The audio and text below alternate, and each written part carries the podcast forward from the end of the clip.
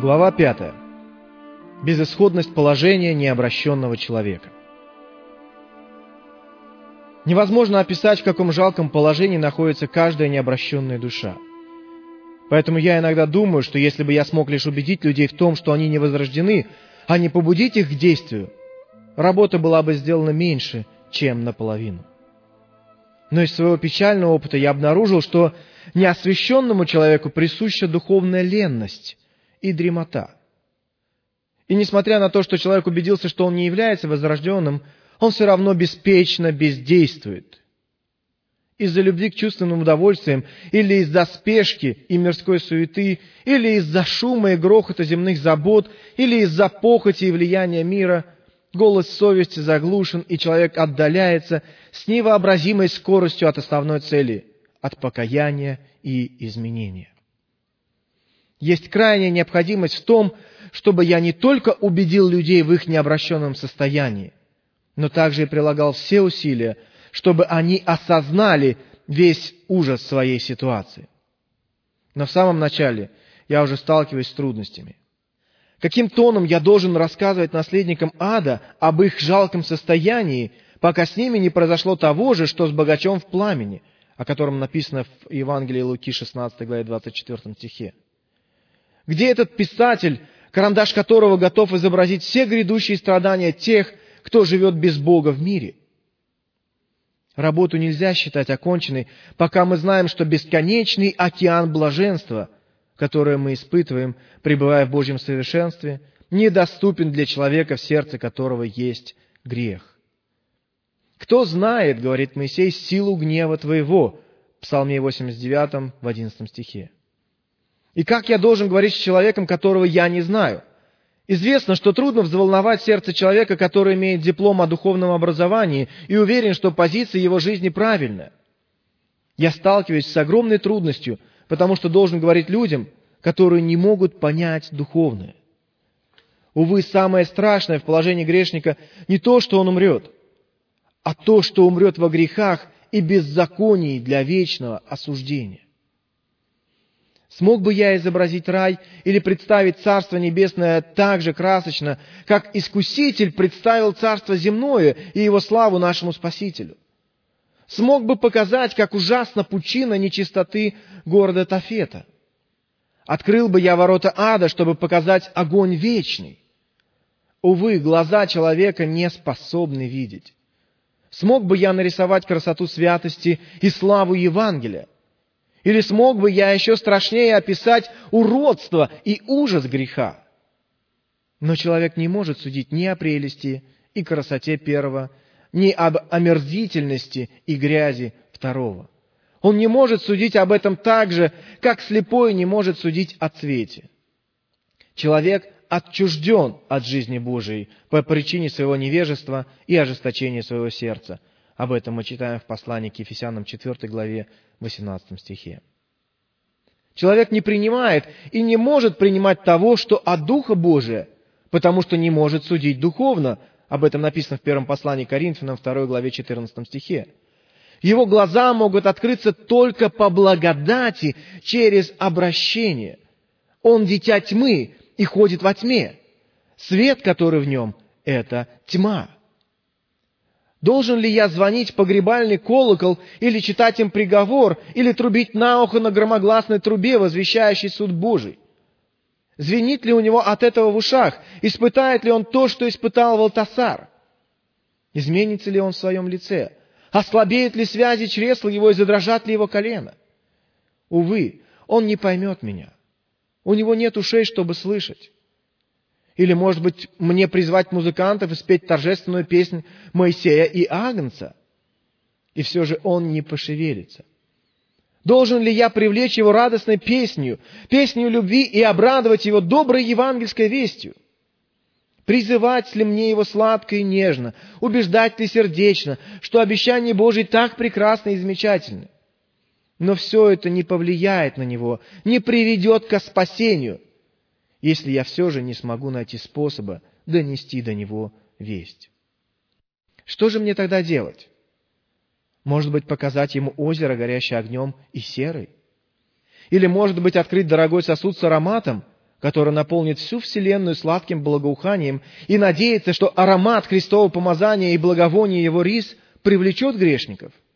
Увы, духовно мертвые грешники, как немые идолы. Есть у них уста, но не говорят. Есть у них глаза, но не видят. Есть у них уши, но не слышат. Есть у них ноздри, но не обоняют. Есть у них руки, но не осязают. Есть у них ноги, но не ходят. И они не издают голоса гортанью своею. Им необходимо получить духовное чувство и научиться духовно двигаться. Позвольте мне еще раз призвать вас к здравому смыслу и нарисовать меч Слова Божьего. Но даже если я возьму стрелы из колчана Божьего и направлю их прямо в сердца грешников, они все равно не почувствуют. Да и как они могут почувствовать, когда дошли до бесчувствия? Написано в Ефесянам 4.19. Несмотря на то, что гнев Божий пребывает на нем, и множество грехов давит на него, человек ведет себя так, как будто его ничто не беспокоит. Другими словами, в его живом теле находится мертвая душа. Его тело, как ходячий гроб, он умер дважды. Каким же образом мне подойти к жалкому грешнику? Кто может смягчить сердце каменное или заставить безжизненный монумент чувствовать и двигаться?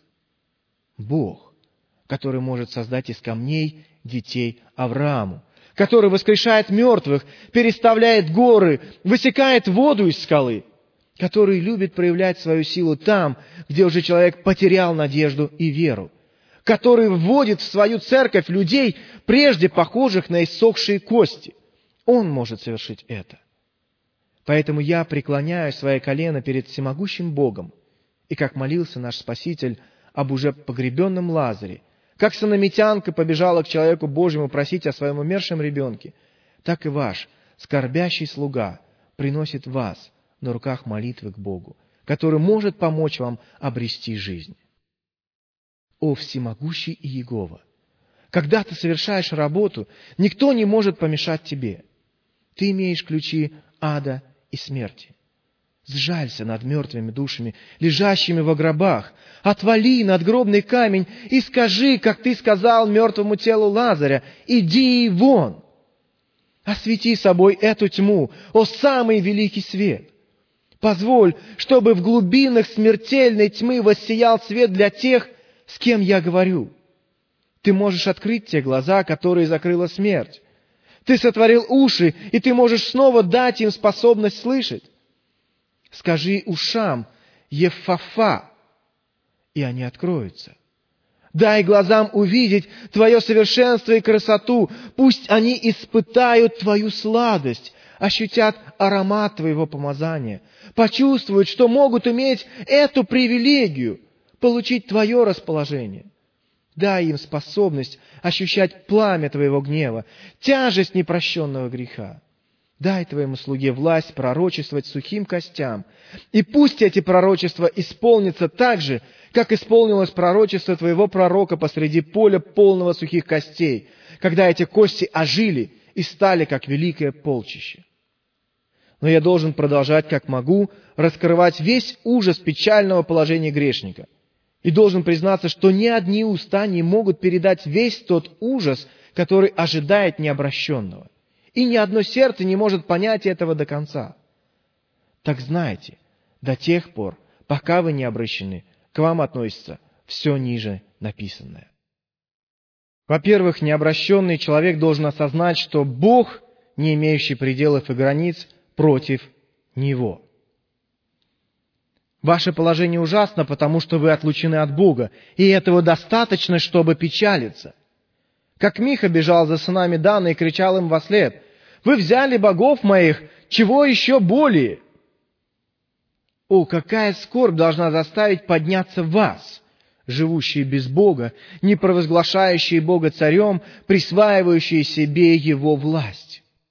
Какая глубокая скорбь пронизывала сердце Саула в его отчаянной ситуации.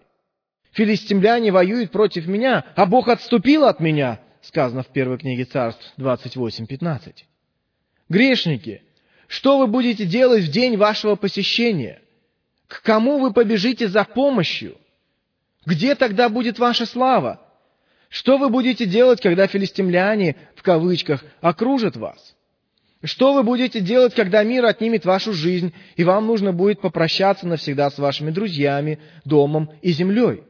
Что будете делать вы, не имеющие Бога, к которому можно обратиться?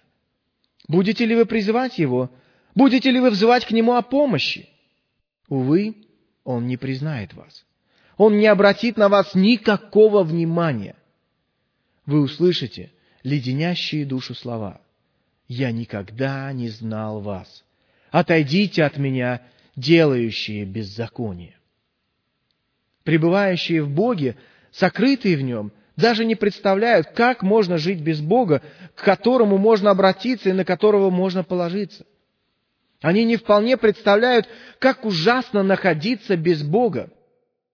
Вот какие слова со слезами произносит человек Божий.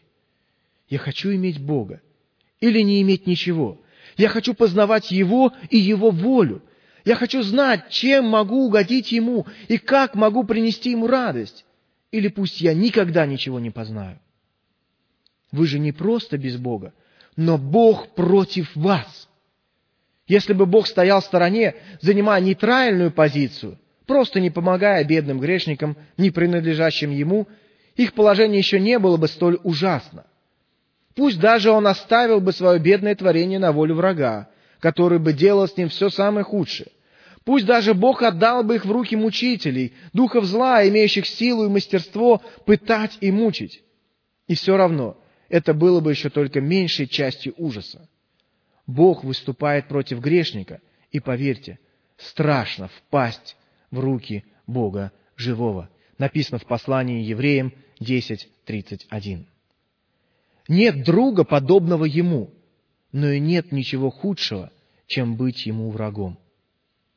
Так же, как высоко небо над землей, как далеко всемогущество от бессилия, так страшнее впасть в руки Бога живого, чем попасть в лапы медведя или льва, или даже сатаны и его ангелов.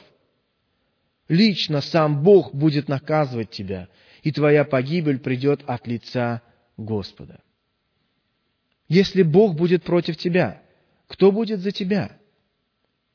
Если согрешит человек против человека, то помолится о нем Богу.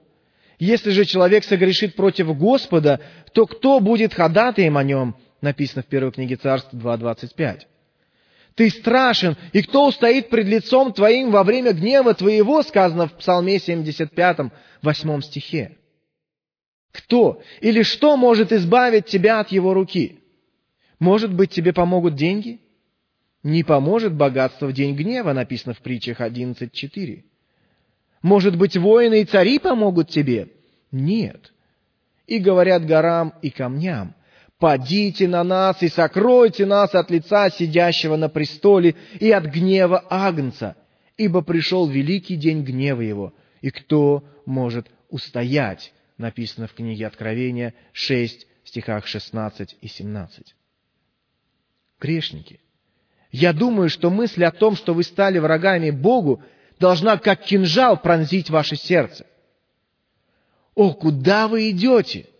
Где вы найдете себе убежище? Для вас нет никакой надежды. Если вы не сложите ваше оружие и не попросите о прощении, не примете Христа, не станете Его другом и не обретете мир – если бы не было возможности прийти ко Христу, вы, наверное, пошли бы в дикую пустыню, где бы изнывали от сожаления и потеряли бы рассудок от сердечных мучений и отчаяния. Но во Христе есть другая возможность для тебя. Возможность получить милость. Да, тебе предлагается милость, и ты можешь обрести мир с Богом, хотя сейчас Он против тебя. Если же ты не оставишь свои грехи, если не обратишься полностью и бесповоротно к Богу, то гнев Божий прибудет на тебе. Господь объявляет, что Он против тебя. Как сказал пророк Иезекииль в пятой главе восьмом стихе, «Посему так говорит Господь Бог, вот и я против тебя». И мы видим, что лицо Божье против тебя – в 33-м псалме в 17 стихе сказано, «Но лицо Господне против делающих зло, чтобы истребить с земли память о них». Горе тем, против кого повернуто лицо Бога. Как ужасны были последствия, когда Бог обратил свое лицо против войска египетского. Я обращу лицо мое против того человека и сокрушу его в знамение и притчу, и истреблю его из народа моего, и узнаете, что я Господь, написано в книге пророка Иезекииля в 14 главе 8 стихе.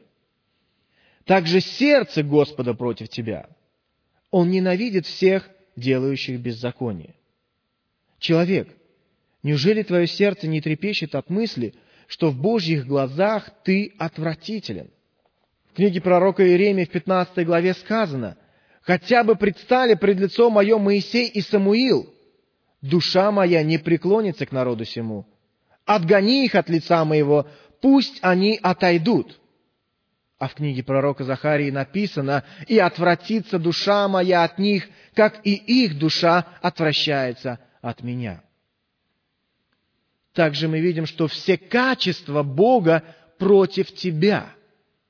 Его правосудие, как обнаженный огненный меч.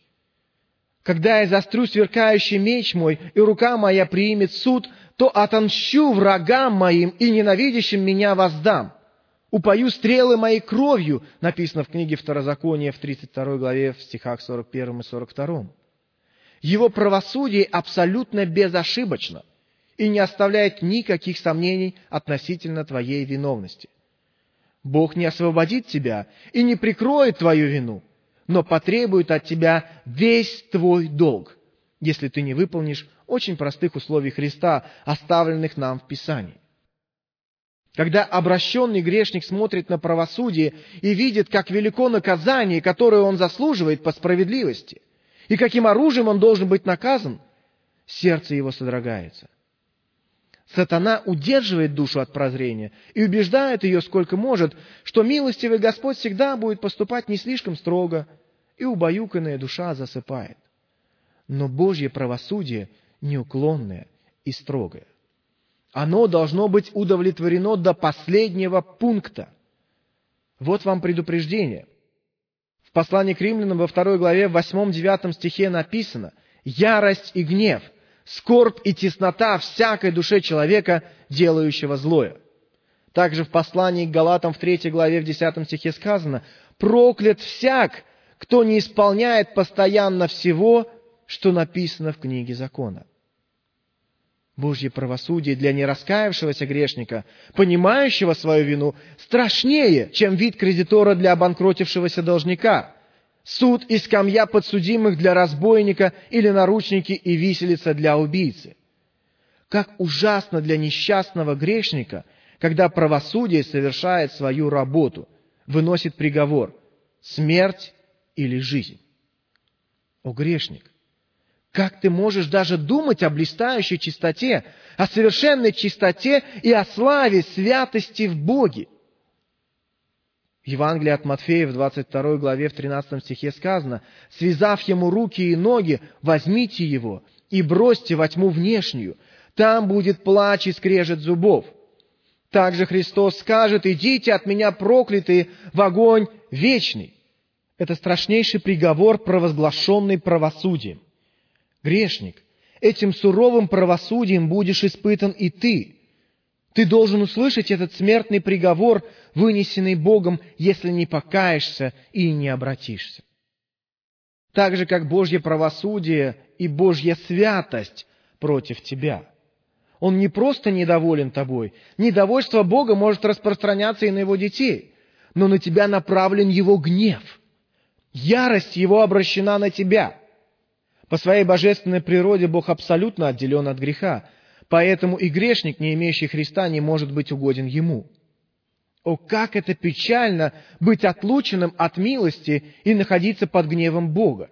Бога, который с готовностью может отказаться от своего высокого положения, сойти с небес и стать человеком, чтобы принять тебя.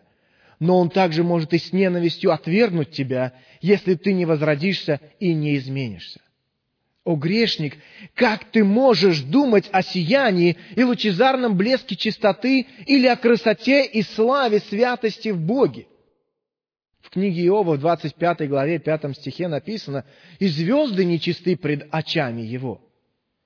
В псалме сказано «преклоняется, чтобы презирать на небо и на землю».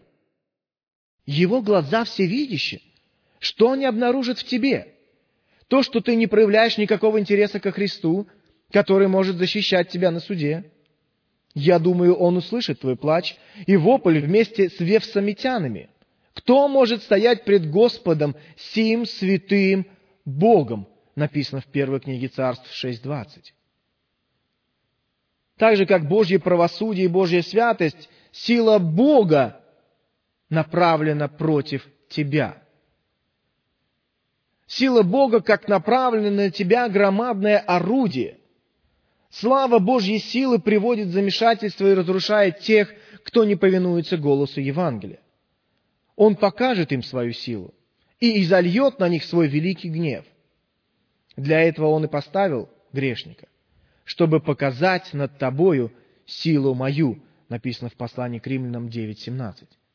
О, человек, можешь ли ты состязаться со своим Создателем? Грешники, сила Божьего гнева направлена на вас, а сила и гнев вместе могут совершить великую и страшную работу. Для тебя было бы лучше, если бы весь мир был против тебя, чем то, что Божья сила направлена на возмездие тебе. Нет никакой возможности уклониться от его руки.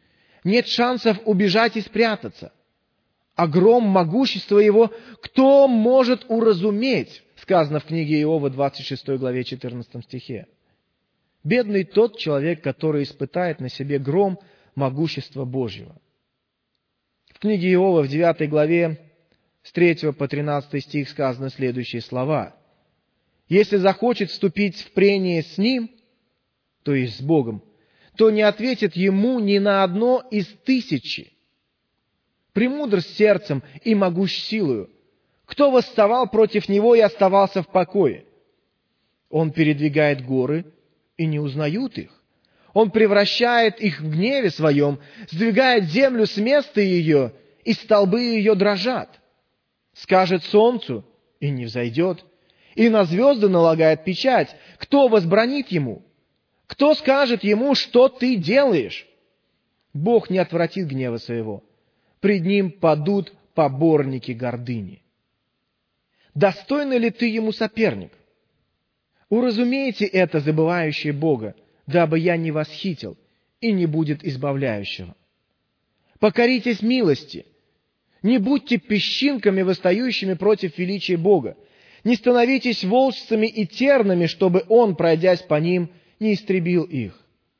Но прибегните к защите и заключите мир с Ним – Горе тому, кто припирается с Создателем своим, написано в книге Исаия 45 главе 9 стихе. Мудрость Божия также направлена на твое уничтожение. Он изощряет свой меч, напрягает лук свой и направляет его. Он замышляет против тебя. Придет день расплаты, и грешник будет наказан.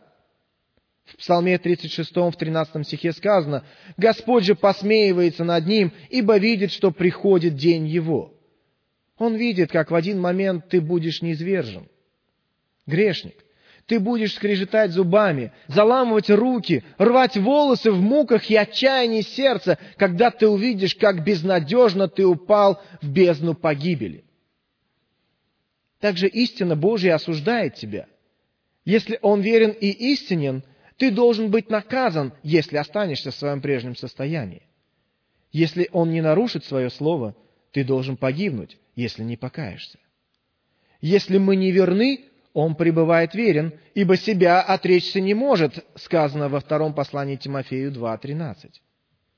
Свои угрозы он выполнит так же, как и обещания, проявив верность своему слову, предав погибели грешников, верят они в это или нет.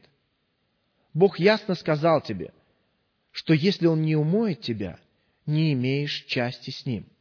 Если живешь по плоти, погибнешь. Если не обратишься, не войдешь на небеса. Возлюбленные, если неизменная верность Бога своим обещаниям является для верующих утешением, то для неверующих – смятением и страхом. О грешник, Скажи, что ты думаешь обо всех этих угрозах, тебе записанных в Слове Божьем. Веришь ли ты, что это все правда или нет? Если нет, то ты бедный безбожник. Но если да, какое же тогда твердое у тебя сердце, что ты можешь спокойно жить, когда истина и верность Божия сговорились уничтожить тебя? Вся книга Божья свидетельствует против тебя до тех пор, пока ты остаешься необращенным. Каждая страница несет осуждение тебе. Она для тебя как свиток Иезекииля, на котором внутри и снаружи написано «плач и стон и горе». Все это, несомненно, произойдет и с тобой, если ты не покаешься. В Евангелии от Матфея, 5 главе, 18 стихе сказано, «Доколе не придет небо и земля, ни одна йота или ни одна черта не придет из закона». А теперь посмотри на все это и скажи, не находишь ли ты, что положение необращенного печально и ужасно? В Библии мы читаем, как некоторые иудеи связали себя клятвой убить Павла. Так знай, грешник, все атрибуты всеведущего Бога связали себя клятвой наказать тебя. О, человек, что ты будешь делать? Где ты будешь искать помощи? Как ты можешь убежать от вездесущего Бога? Истинный и верный Бог будет следовать своим клятвам. Ты будешь наказан, если не уверуешь и не покаешься. Если всемогущий имеет власть наказывать тебя, твоя душа и тело будут пребывать в мучении, если ты немедленно не покаешься. Во-вторых, необращенный человек должен осознать, что все творение Божие против него. Вся тварь, говорит Павел, совокупно стенает и мучится до ныне в послании к римлянам 8.22. Но под каким гнетом она стенает и мучится? Под ужасно жестоким обращением неосвященного, похотливого человека. И к чему стремится эта тварь? К свободе и освобождению от жестокого обращения, потому что она покорилась суете недобровольно – и об этом мы читаем в послании к римлянам, 8 главе в стихах с 20 по 21. Если бы неразумное и неодушевленное творение могло бы говорить и изъясняться, оно бы кричало под ужасным гнетом, так как находится под жестоким управлением нечестивого человека, вместо того, чтобы прославлять своего великого Творца, как это и было задумано от начала. Один выдающийся богослов сказал – если бы жидкость, которую пьет алкоголик, могла бы понимать как человек, она бы знала, как стыдно быть в таком употреблении. Она бы сетовала в бутылке на этого пьяницу. Она бы возмущалась против него в стакане. Она бы стонала в его горле и кричала бы из его желудка. Если бы она могла говорить, она бы бросила ему вызов. Если бы Бог открыл уста своему творению, как он сделал это со слицей Валаама, то даже одежда гордого человека погнушалась бы им. Нет такого творения, которое не испытало бы на себе, что такое быть под гнетом необращенного человека.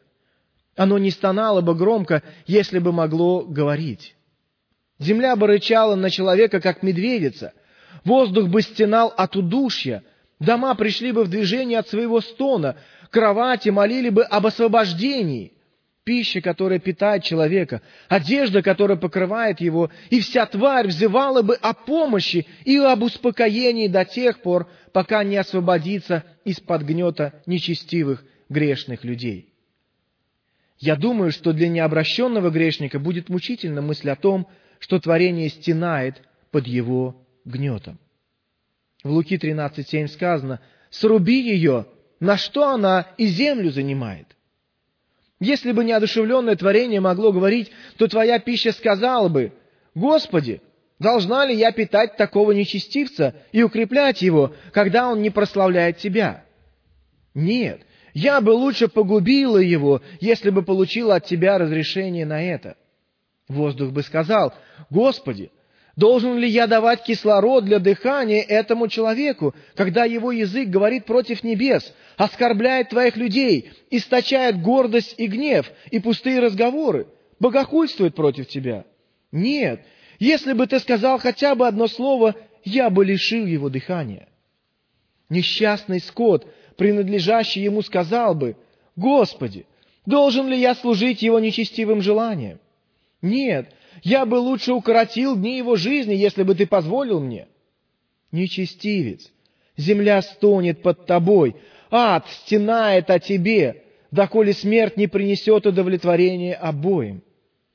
Пока Господь воинств небесных против тебя, будь уверен, воинство Господне ополчилось на тебя, и все творение восстало против тебя до времени, пока люди не обратятся и не установится мир между Богом и человеком, и положит Бог завет мира для человека и творения, как написано в книге Иова, 5 главе, стихах с 22 по 24, и в книге Осии, 2 главе, стихах с 18 по 20.